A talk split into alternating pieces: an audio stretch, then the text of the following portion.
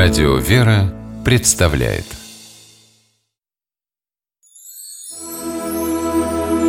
Богослужебные песнопения православного храма Здравствуйте! С вами Федор Тарасов. Преображение Спасителя – одно из ключевых событий евангельской истории. Преобразившись перед апостолами, Христос явно показал им, что является не просто пророком или проповедником, а Сыном Божиим. Чудо случилось на третий, последний год служения Христа. Спаситель находился тогда вместе с апостолами в Галилее, на севере Палестины. Ему предстояло начать путешествие в Иерусалим. Там Иисус хотел отпраздновать последнюю для себя иудейскую Пасху. Спаситель знал, что ожидает его в столице, поэтому он желал подготовить учеников к непростому испытанию.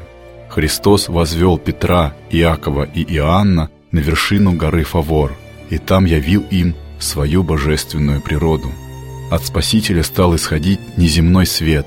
В этот момент апостолам явилась вся Святая Троица. Бог Отец голосом с неба указал на божество Христа, а Святой Дух явил себя в виде облака – Преображение укрепило веру всей апостольской общины и подготовило ее к переживанию страстей Христовых. Своим поступком Спаситель указал ученикам, что он не просто человек и что он способен преодолеть любые искушения и страдания, в том числе и смерть. О богословском содержании преображения говорится в тропаре, одном из главных песнопений праздника. Смысл молитвословия комментирует священник Антоний Борисов.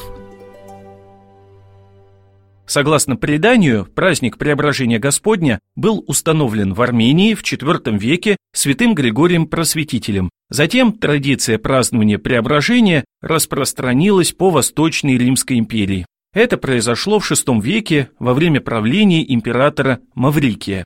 Видимо, в эту эпоху и был составлен тропарь. Его церковнославянский текст выглядит так. «Преобразился Иси на горе Христе Боже, показаву учеником твоим славу твою, якоже мажаху, да воссияет и нам грешным свет твой пресносущный, молитвами Богородицы, светодавче, слава тебе». В русском переводе текст молитвословия выглядит так. «Преобразился ты на горе, Христос Бог, показавший ученикам твоим славу твою, насколько могли понять. Да воссияет и нам грешным свет твой вечный, по молитвам Богородицы, податель света, слава тебе». Главная мысль песнопения, которую хотят донести до нас его авторы, свет, который исходил от Христа во время его преображения, свет святости. Точно так же будут сиять в вечности люди, желающие жить с Богом и исполнять Его заповеди. Праздник Преображения отмечается 19 августа по новому стилю. Тропарь поется в составе богослужения неоднократно. Так церковь показывает, что мир живет благодатью Божией, которая наполняет живительной силой природу, а также людей, если они сами этого хотят. Послушаем тропарь праздника Преображения Господня в исполнении хора Минской духовной семинарии.